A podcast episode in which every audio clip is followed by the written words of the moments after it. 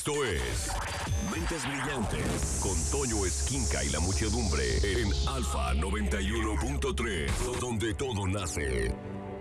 Y esto, esto, eso es escrito por Julia Torales, se los dije hace ratito, pero es algo maravilloso en verdad, los extraordinarios días ordinarios. Julia Torales lo escribió hace dos años y pues a mí me gusta mucho, a pesar de que no tengo hijos, pero sí tengo sobrinitos, sí tengo personas muy allegadas a mí pequeñas y que creo que piensan igual. Y Julia Torales dice, si crees que la vida en familia que tienes ahora la tendrás para siempre, tal vez debas prestar atención a los días comunes, esos que comienzan con cereal y terminan viendo películas.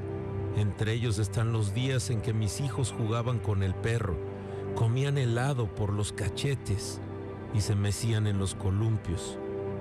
Tardes con manguera y lodo que los chiquillos terminaban en mi cama en aquellas noches de cine familiar.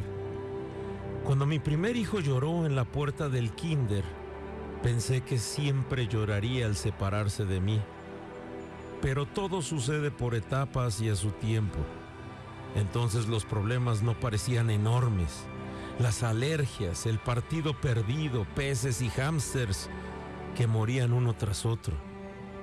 Pero en general, el mundo en que vivíamos y la familia que construimos hizo sentir que la infancia era sólida y duradera. Lo más bello de esa etapa fue mecerlos en mi regazo, oliendo a talco y a cabello recién lavado. El beso y la bendición antes de dormir.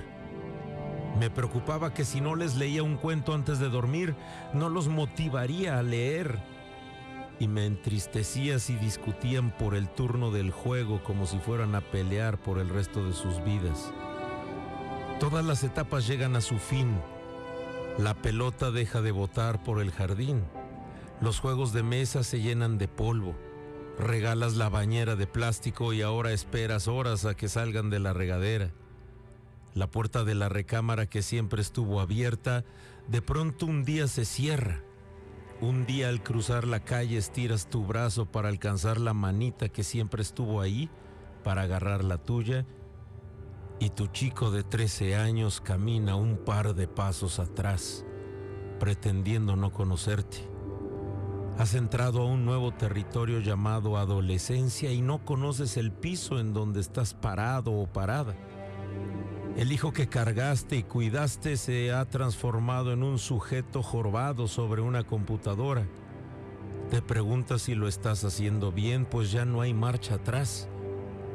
Te preguntas si podrás sobrellevar el resto del día sin discutir y acabas agotada recordando aquellos días que parecían eternos y se han esfumado. Las advertencias y consecuencias ya no funcionan. Las charlas de sobremesa ya no existen. Haces lo que puedes como puedes.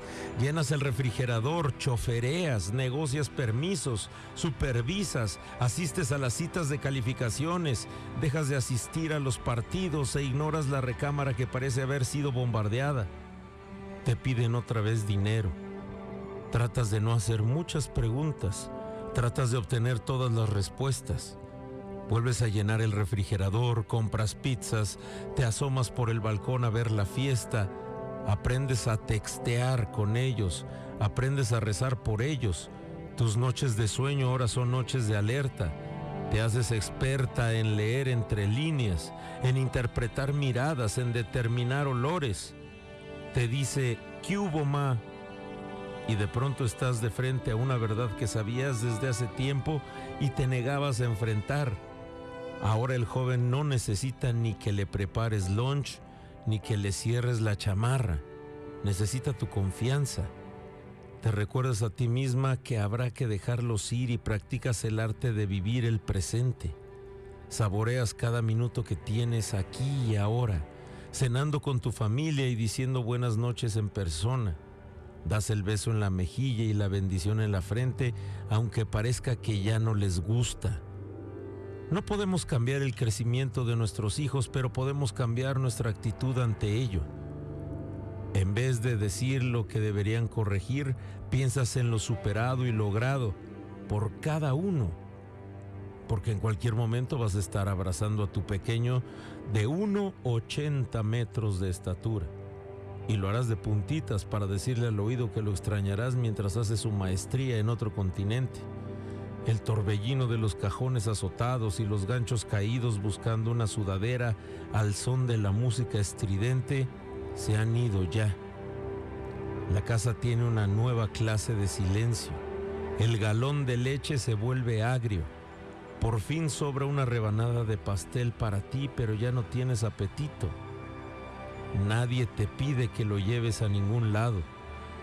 Sin embargo, los recuerdos que más deseo atesorar, los que desearía volver a vivir, son los momentos que nadie pensó en fotografiar. Esos ratos que pasaban a diario entre la cocina y el cuarto de tele. Desayunar cereal en pijama y acurrucarnos a ver una película al final del día.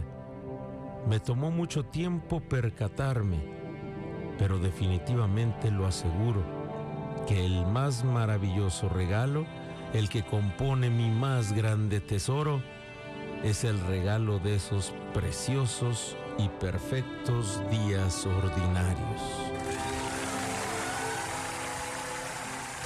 Buen camino tengan a donde quiera que vayan. Yo soy Toño Esquinca y gracias por estar conmigo en Alfa